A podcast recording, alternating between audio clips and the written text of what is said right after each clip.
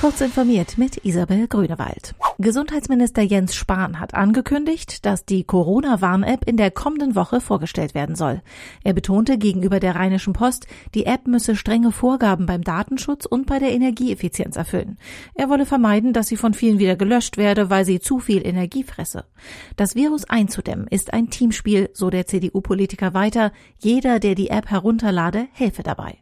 Die Bundesregierung will mit der sogenannten Tracing-App die Infektionsketten des Coronavirus besser erkennen und dafür sorgen, dass sich bei einer Lockerung für das öffentliche Leben das Coronavirus nicht wieder stark verbreitet. Vor kurzem mussten alle Mitarbeiter des größten österreichischen Telekommunikationskonzerns A1 Telekom ihr Passwort ändern. Das war das sichtbare Ende eines schwerwiegenden und vor allem erfolgreichen Angriffs, der die IT des Konzerns systematisch unterwandert hatte. Die Angreifer hatten zentrale PCs und Server gekapert und gingen fast ein halbes Jahr lang quasi nach Belieben ein und aus. A1 beteuert gegenüber Heise Security nachdrücklich, dass von dem Vorfall keine sensiblen Daten von Kunden betroffen seien.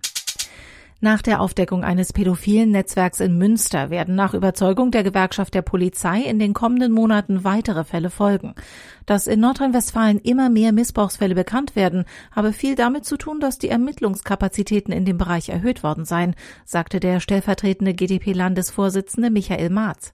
Er kritisierte jedoch, dass die Ermittlungsarbeit durch Datenschutzregeln behindert werde. Es könne Jahre dauern, bis das Beweismaterial gesammelt sei, dann seien aber die Verbindungsdaten längst gelöscht und die IP-Adressen ließen sich kaum noch den weltweit agierenden Tätern zuordnen. Mehr als drei Viertel der Deutschen machen sich einer Umfrage zufolge Sorgen um den Zustand der Weltmeere. Das geht aus einer repräsentativen Online-Studie des Sinus-Instituts in Zusammenarbeit mit dem Meinungsforschungsinstitut YouGov hervor. Ältere Bürger zeigten sich im Schnitt besorgter als jüngere. Für besonders problematisch hielten viele der über 2000 Teilnehmer dabei Plastik im Meer, den Klimawandel sowie die Zerstörung von Korallenriffen und anderen Lebensräumen im Meer.